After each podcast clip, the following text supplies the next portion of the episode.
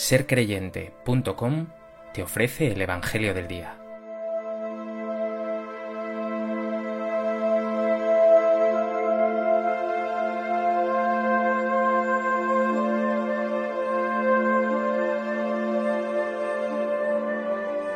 Del Evangelio de Marcos. En aquel tiempo fue Jesús a la región de Tiro. Entró en una casa procurando pasar desapercibido, pero no logró ocultarse una mujer que tenía una hija poseída por un espíritu impuro se enteró enseguida, fue a buscarlo y se le echó a los pies.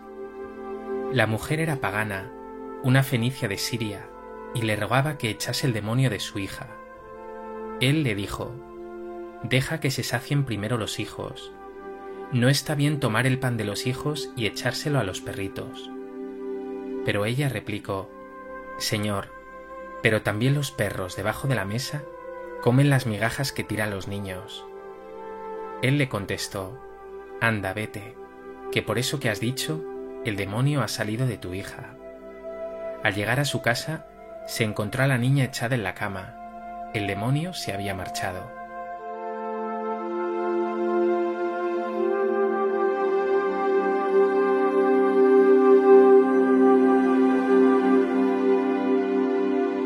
El Evangelio de hoy nos sitúa a Jesús en Tiro, la actual Líbano. Una mujer sirofenicia, o cananea según el texto paralelo de Mateo, intercede ante Jesús por su hija enferma.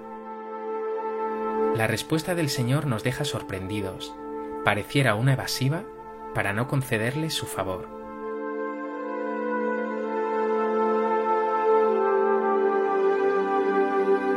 A propósito de este texto del Evangelio de Marcos, me gustaría compartir contigo tres reflexiones. En primer lugar, conviene explicar el significado de algunas ideas que aparecen en el texto de hoy. La mujer que se presenta ante Jesús no es judía, sino una pagana, una gentil. Para los judíos, los gentiles eran impuros, perdidos, no eran destinatarios de la salvación de Dios. Tanto es así que los judíos llamaban a los gentiles despectivamente perros o perritos. Lo indicábamos ya ayer, lo puro y lo impuro.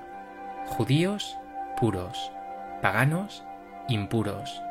Judíos cerca de Dios. Paganos, perdidos y condenados.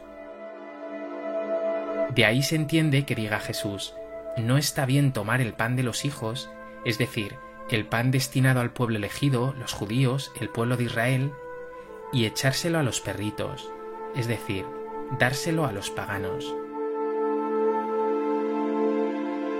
La imagen además es muy sugerente, porque en tiempos de Jesús los comensales se limpiaban las manos y los dedos con migas de pan que echaban al suelo y comían los perros.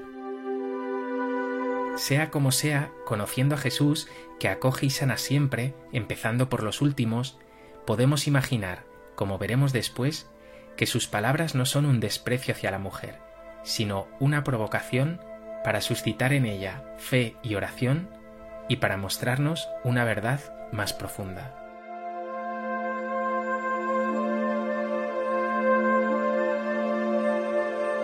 En segundo lugar, quiero centrarme en esta provocación de Jesús.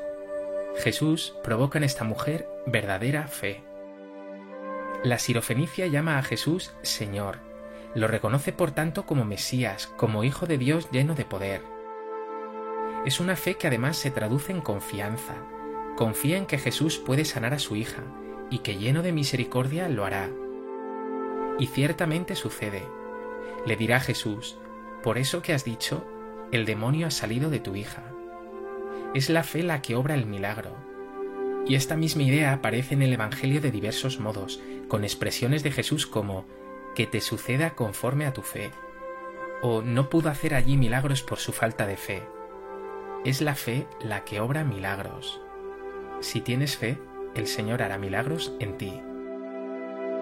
Esta mujer es hoy, por tanto, para ti un ejemplo de fe, de confianza en Jesús.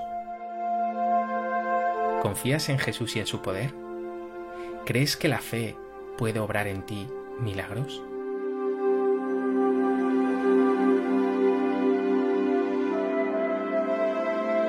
En tercer lugar, Jesús provoca en la mujer un profundo sentido de oración y de intercesión. Una fe suplicante. La mujer se echó a los pies de Jesús, le rogaba que sanase a su hija, replica a Jesús y le pide aunque sea unas pocas migajas.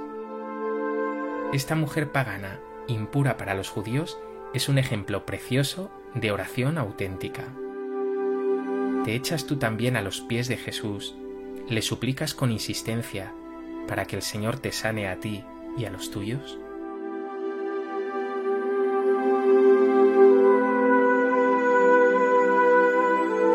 Pues que este Evangelio te lleva a huir de toda consideración de pureza e impureza, de marginación o de desprecio de las personas.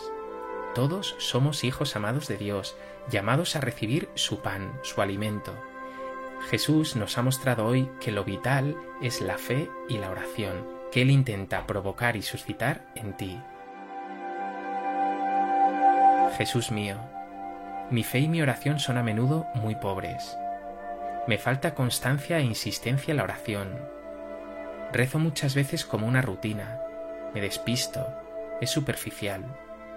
Por eso hoy te pido que mi fe en ti sea inquebrantable, que te suplique siempre de corazón, y que alimentes siempre mi vida con el pan de la fe, de la esperanza y del amor.